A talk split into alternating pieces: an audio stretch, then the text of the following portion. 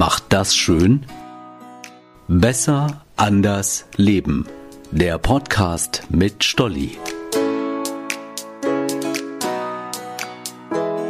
Hey, ich bin Stolli. Ganz oft lese ich Sätze wie, wenn es dich nicht mehr kümmert, was die Leute von dir denken, hast du die höchste Stufe der Freiheit erreicht.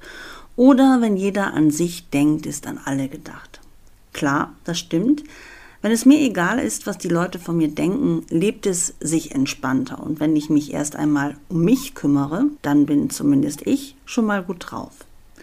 Aber würde es mir jeder gleich tun, kommen wir dann auf einen gemeinsamen Nenner oder lebt dann jeder egoistisch vor sich hin? Egoistisch, aber superglücklich?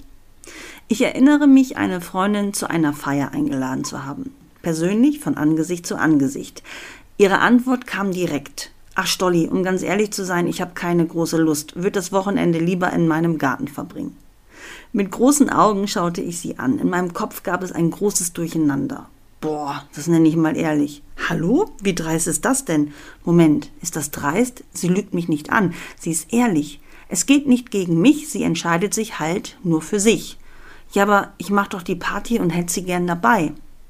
Als ich mich endlich gesammelt hatte, sagte ich ihr das auch, also dass ich sie gern dabei hätte, und bekam als Antwort Ich freue mich auch über deine Einladung, du weißt, dass ich dich echt gern hab, aber mir ist da grad nicht nach. Diese Geschichte ist lange her, aber oft denke ich an sie zurück. Einerseits finde ich es faszinierend, wie schnell sie für sich klar hatte, dass sie lieber in ihren Garten möchte, statt zu mir zu kommen. Andererseits denke ich, ich hätte es anders gemacht. Ich wäre auch in meinen Garten, wäre aber am Abend zur Party gegangen, als Wertschätzung ihr gegenüber, um sie glücklich zu machen. Aber da kommen sie schon wieder, diese Sprüche. Du bist nicht hier, um andere glücklich zu machen, du bist hier, um glücklich zu sein. Wann sind wir glücklich? Ich zum Beispiel, wenn ich sehe, wie mein Großer sich über die Regenbogentorte zum Geburtstag freut. Das erste Mal habe ich bis Mitternacht in der Küche gestanden und gebacken. Ich bin mit Rückenschmerzen ins Bett. Aber die Freude am nächsten Tag war so groß und auch die Gäste haben reingehauen, das war einfach nur toll. Seitdem gibt es sie jedes Jahr. Ich bin heute natürlich routinierter, maximal zwei Stunden und das gute Stück ist fertig. Und ich backe mit großer Freude, weil ich mich auf die glücklichen Gesichter der Kinder freue. Aber das alleine kann es meiner Meinung nach auch nicht sein. Ich kann nicht nur glücklich sein, wenn ich andere glücklich mache. Das hieße ja, mein Glück wäre davon abhängig, ob die Menschen in meiner Nähe glücklich sind.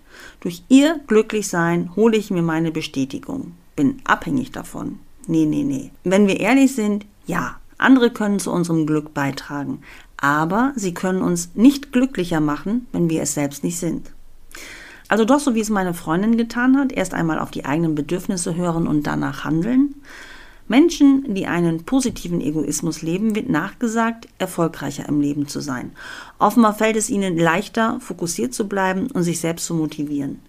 Genau, das hat mich damals fasziniert und auch heute beneide ich sie fast darum. Sie ist fokussiert und lebt nach ihren Regeln. Sie kommuniziert ganz offen und ist dabei ehrlich zu sich und zu anderen. Da wir alle so herrlich unterschiedlich sind, wird es den einen Weg, der das Zusammenleben aller traumhaft macht, wohl nicht geben. Aber es spricht nichts dagegen, wenn wir stets wohlwollend handeln. Wir für uns wissen, was uns persönlich wichtig ist und was uns gut tut und dann auch die Bedürfnisse der anderen genauso respektieren. Dann wird ein Schuh draus, könnte ich mir vorstellen. Liebste Grüße, eure Stolli.